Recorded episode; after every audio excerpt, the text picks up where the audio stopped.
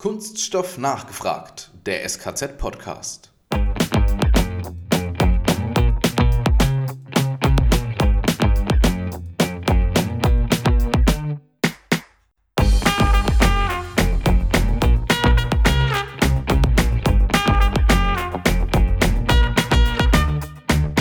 Der Techniker zeigt den Daumen hoch. Ja, jetzt hört man uns.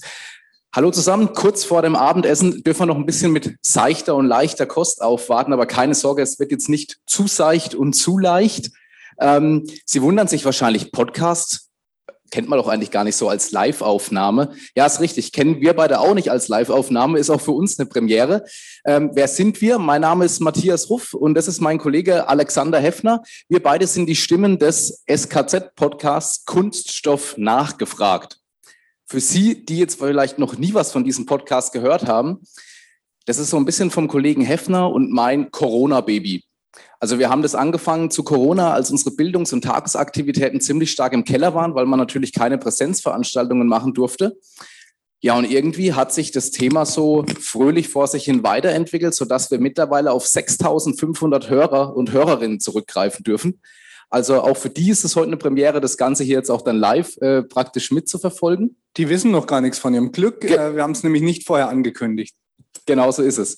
Worum geht es bei Kunststoff nachgefragt, dem SKZ-Podcast? Und ich sehe schon so ein paar aufs Handy gucken. Sie finden uns unter Spotify, Soundcloud, Google Podcast und auf der SKZ-Website natürlich und auch unter iTunes.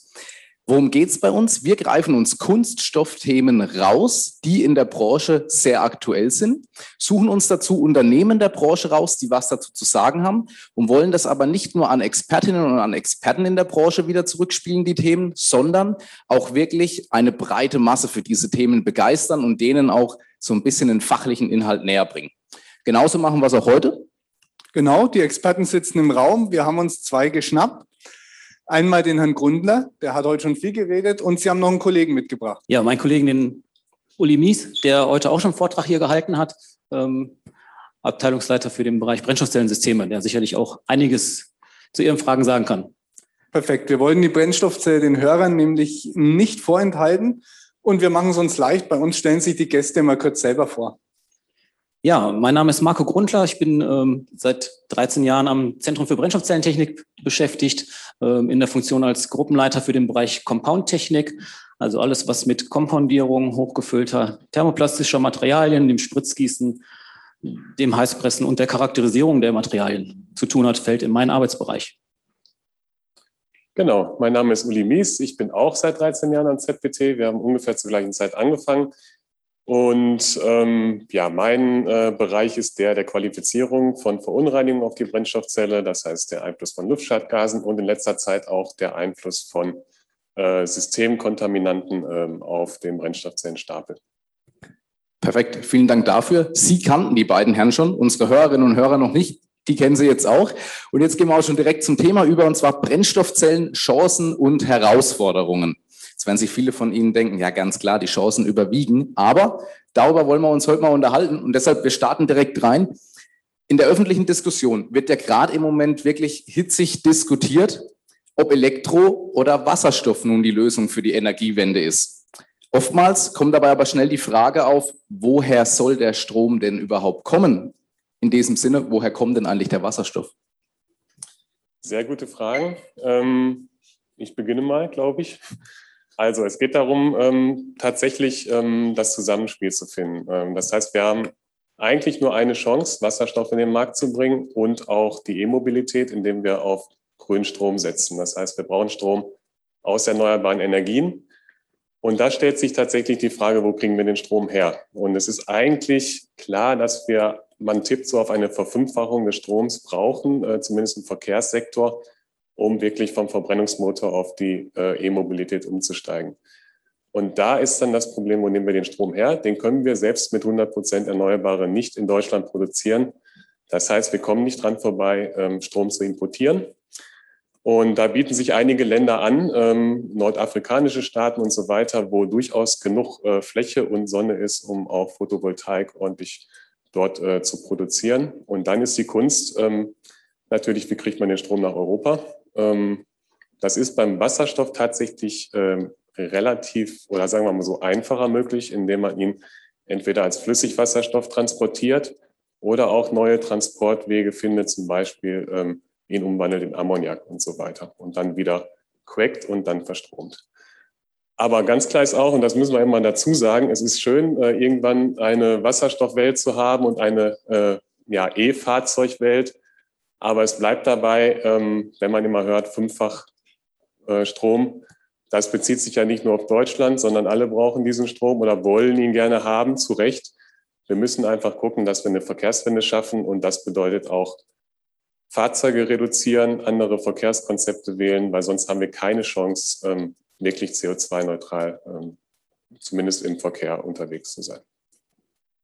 Herr Grundler, haben Sie was hinzuzufügen? Das war jetzt schon der Rundumschlag, ne? Denke ich auch, genau. Ähm, vielleicht noch als kleine Ergänzung nur die, die Umwandlung, also Elektrolyseprozesse, die Umwandlung von erneuerbaren Energie, sei es Windenergie oder Solarenergie, dann hin zum Wasserstoff. Das ist natürlich auch noch ein Riesenthemengebiet, ähm, wo es viel zu weiter zu entwickeln gibt, ähm, um ja genug Wasserstoff erstmal zu erzeugen, den ich dann wieder weiterum einsetzen kann, ganz klar. Um das ganz, dem Ganzen nicht ganz auszuweichen, vielleicht doch noch die Frage, und warum ist Wasserstoff ein Hauch die bessere Lösung? Sie haben jetzt gesagt, Sie sind es eher ergänzend zum reinen Stromer. Was sind die Vorteile?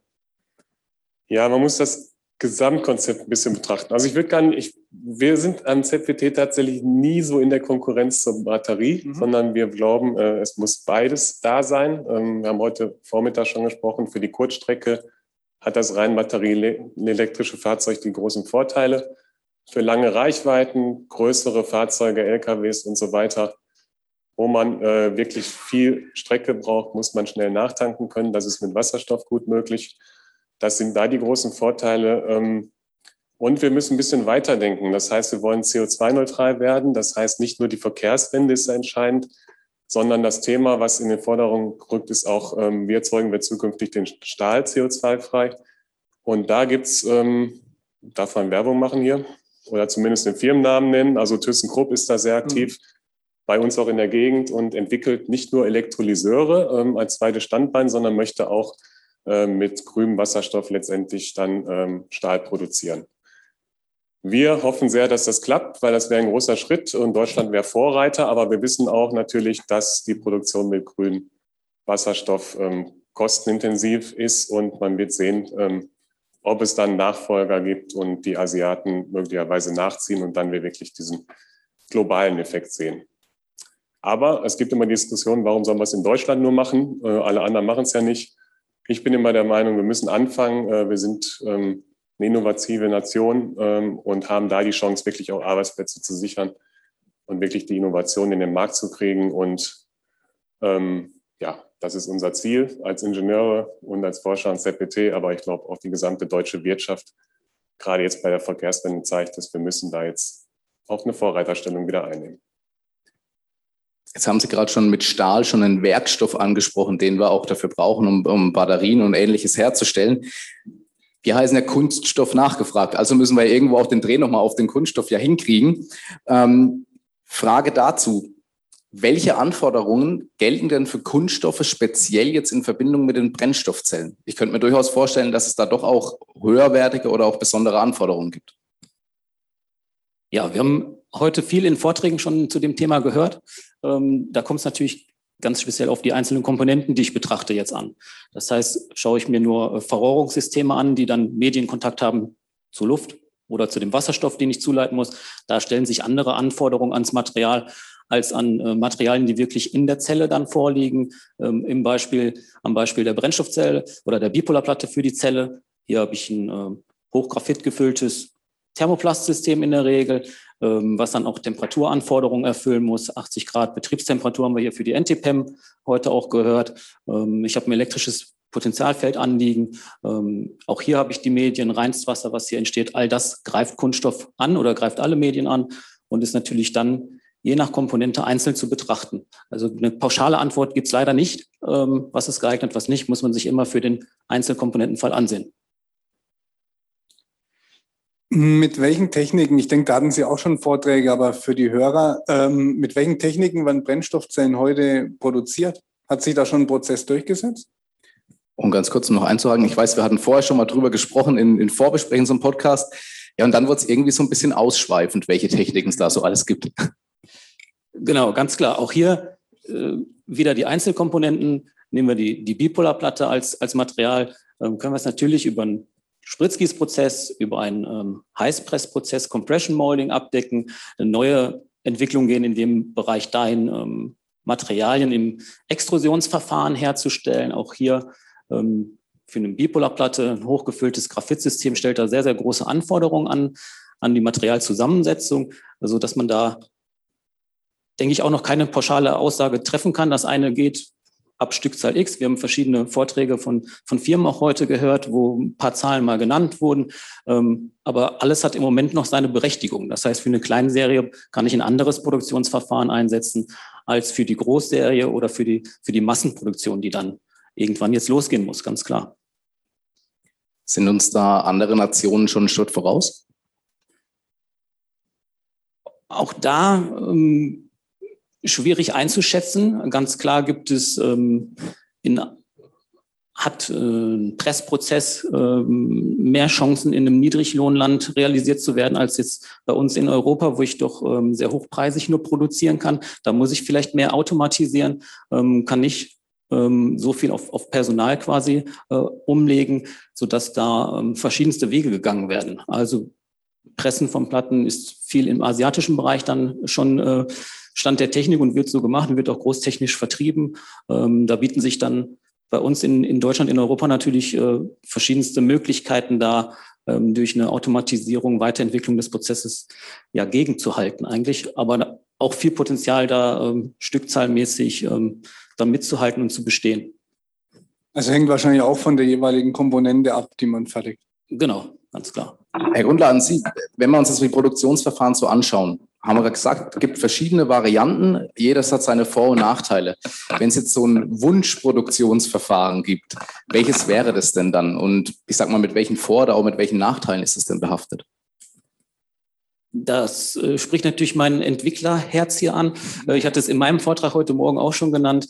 Im Themenbereich, den wir jetzt quasi ganz neu dann angehen, ist diese hochgefüllten thermoplastischen Materialien in einer direkten Extrusion zu fahren, zu Folien hin.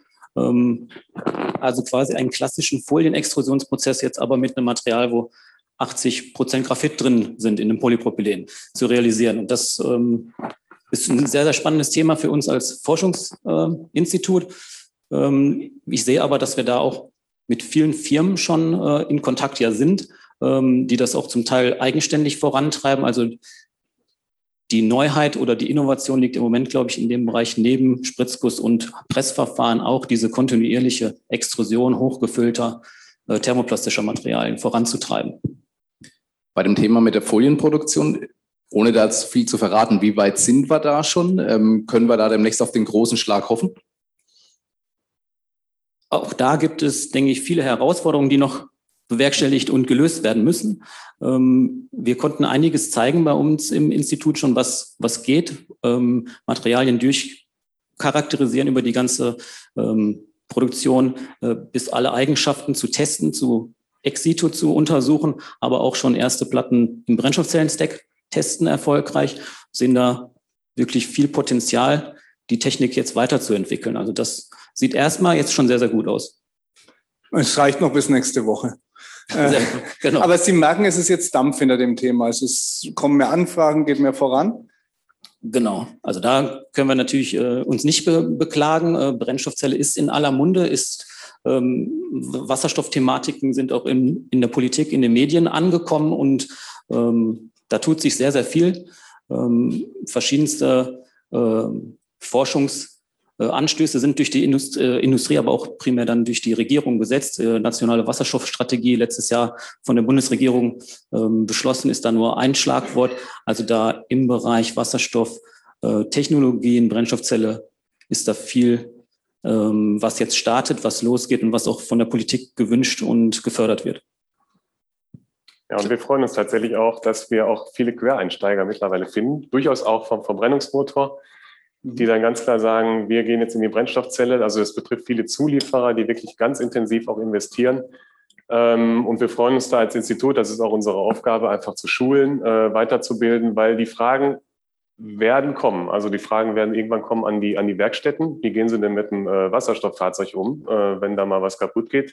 Die Fragen werden kommen bei stationären Systemen, ähm, Wartung von Heizenergieversorgung und so weiter.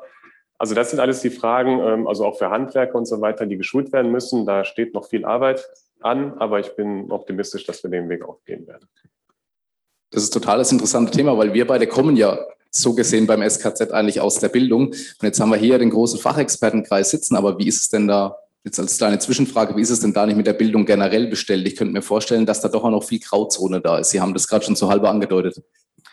Ja, es kommt immer auf den, äh, auf den Themenbereich an. Also es gibt wirklich, also wir sind ja auch nicht allwissend. Ähm, wenn wir allwissend wären, also die Brennstoffzelle ist einfach ein vielfältiges Feld. Das heißt, wir brauchen Maschinenbauer, wir haben Physiker im Haus, Chemiker, Elektroingenieure sind da sehr wichtig. Ähm, und dieses ganze Verständnis äh, bündeln wir bei unserem ZPT. Und das ist eine Teamaufgabe. Das heißt, wir sind gar nicht in der Lage oder ein Einzelner ist nicht in der Lage, das ganze System zu verstehen. Und da ist der Austausch wichtig, ähm, nicht nur innerhalb des ZPTs, sondern auch äh, innerhalb der Gesamtindustrie. Umso mehr freuen wir uns natürlich auch, ähm, jetzt den Kontakt zum SKZ auch aufgebaut zu haben und dann auch die Chance zu haben, zusammen Projekte zu machen. Ähm, wir lernen ganz viel von Kunststoffen. Also weiß Gott sind wir nicht, also obwohl Herr Grundler schon im Bereich der Bipolarplatte. Aber für mich war das lange Zeit ein, ein spezielles Thema. Ich lerne da viel dazu ähm, auf Systemseite. Und ähm, dann kommen wir in einen sehr produktiven Austausch und das, das ist Nutzen von allen Seiten, kann man sagen, oder für alle Seiten. Genau so soll es sein. Genau, und wir hätten sich besser skripten können. Danke für das Lob, geben wir gerne nochmal an die Kollegen weiter. Ganz zum Schluss in unserem Podcast ist es immer so, dürfen unsere Interviewpartner gerne mal noch ihren Wunsch für genau diesen Bereich äußern. Wenn es jetzt so eine Traumvorstellung gäbe, wohin soll es jetzt mit der Brennstoffzelle, mit der Energiewende, wohin soll es da gehen? Ähm, in welche Richtung würden Sie sich wünschen? Das haben Sie beide gerichtet. Ja, ich weiß, das ist immer der harte Teil des Podcasts. Schwierig zu beantworten. Also wir haben uns im, am Anfang gesagt, wir sind schon beide über 13 Jahre jetzt dabei an dem Thema. Das heißt, wir glauben an die Brennstoffzelle und an die Durchsetzung im Markt. Wir haben das vor 13 Jahren schon so gepredigt, da waren wir noch viel weiter weg von dem, wo wir jetzt eigentlich stehen. Das heißt, ähm, der Traum ist zum Teil schon realisiert. Wir haben Brennstoffzellenfahrzeuge im Markt. Ähm, wir sehen aber genauso viele Herausforderungen und offene Punkte noch, die gelöst werden müssen. Also so eine, denke ich, können wir dem Weg, den wir eingeschritten äh, haben und den wir unterwegs sind, einfach so weitergehen. Da muss man nicht noch größere Träume haben. Ich denke, äh, wir sind dabei, sie zu realisieren. Ja, genau. Also wir haben viel erreicht. Also dadurch, dass wir seit 13 Jahren da sind, haben wir einen Technologiesprung miterlebt. Der ist gigantisch. Das kann man sich gar nicht vorstellen, wie wir damals noch Brennstoffzellen zusammengekleistert haben, sage ich mal so. Ähm, und die Leistungs- und Energiedichte und auch einfach ja, die Stabilität äh, hat so stark zugenommen, dass ja, wir die Fahrzeuge äh, sehen. Aber also ich würde es gar nicht Traum nennen. Ich wünsche mir einfach, dass wir gesamtheitlich wirklich die Energiewende schaffen und nicht nur irgendwie politische Phrasen kommen und Grün ist besser als SPD oder FDP. Ähm, ist ein schwieriges Thema, auch politisch keine Frage. Aber es ist einfach wichtig, glaube ich. Ähm, und es bietet, und ich sehe das auch immer als Chance für Deutschland, ähm, weil wir können da Vorreiter sein. Natürlich muss global nachgezogen werden, hatte ich schon gesagt. Aber ich sehe es als eine ganz große Chance für Deutschland, da sich wirklich zukünftig gut aufzustellen mit, mit wirklich guten Arbeitsplätzen. Also. Bevor wir zu unserer kleinen Abschlusskategorie im Podcast kommen, nochmal die Frage hier zu Ihnen. Gibt es Fragen zu, an die beiden Kollegen nochmal oder haben Sie heute schon genügend von den beiden gehört?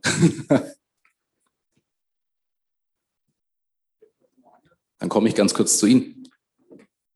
Das habe ich schon von der Frau Spiegel schon gelernt, mit dem Mikro immer gleich hinlaufen.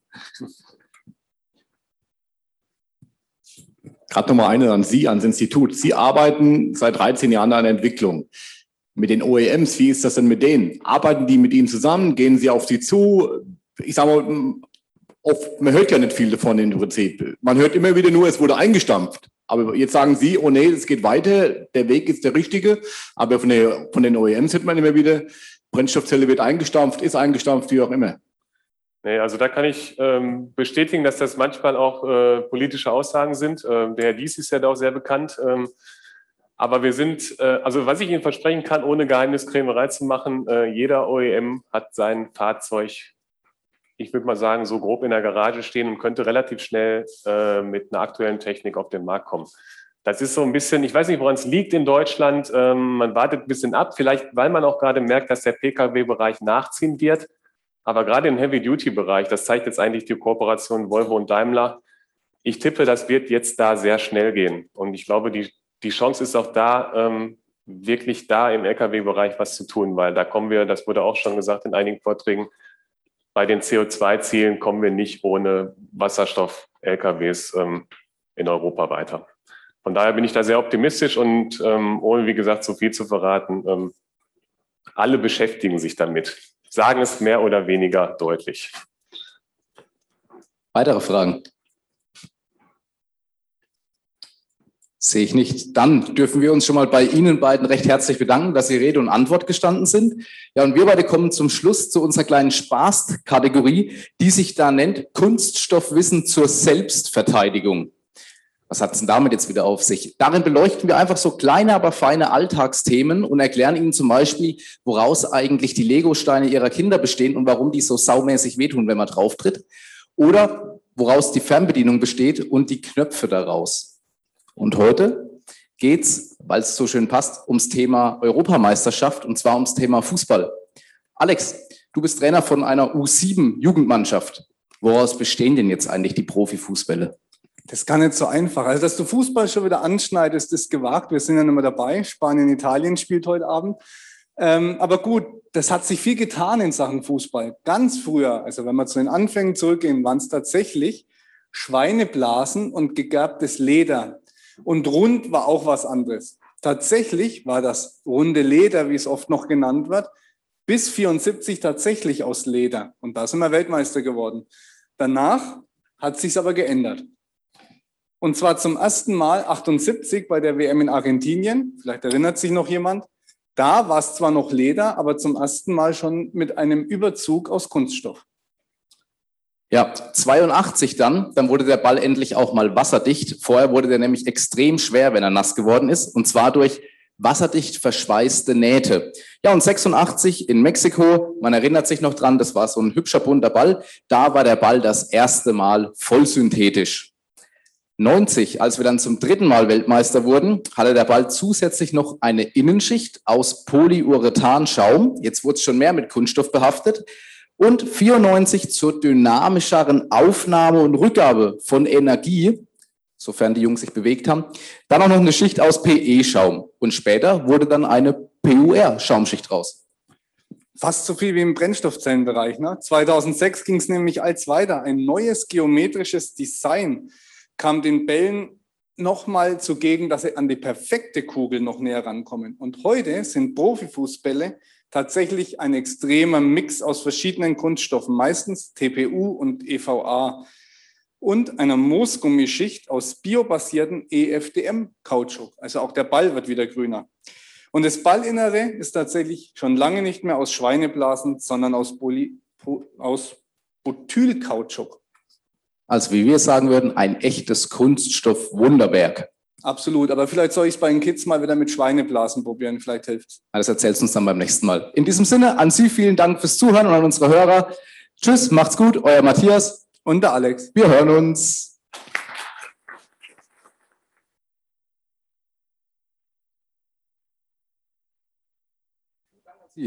Na, der Kollege ja. hat mich schon abgedreht, das war gleich Feierabend. Vielen Dank an Sie fürs Zuhören, dass Sie den kleinen Spaß mit uns mitgemacht haben. Ähm, ich habe schon gesehen, einige Kollegen haben schon mal zwischendurch aufs Handy drauf geguckt und geklickt. Wir freuen uns natürlich, äh, wenn auch Sie sich noch andere Folgen anhören und wenn es dann richtig interessant wird und Sie sich denken, ja, wie kann denn mein Unternehmen davon profitieren? Melden Sie sich einfach bei uns podcast.skz.de. Vielen Dank auch nochmal an die Kollegen vom ZBT. Die haben sich nämlich sehr spontan darauf eingelassen. Die Idee kam uns erst vor nicht mal zwei Wochen. In diesem Sinne, guten Appetit.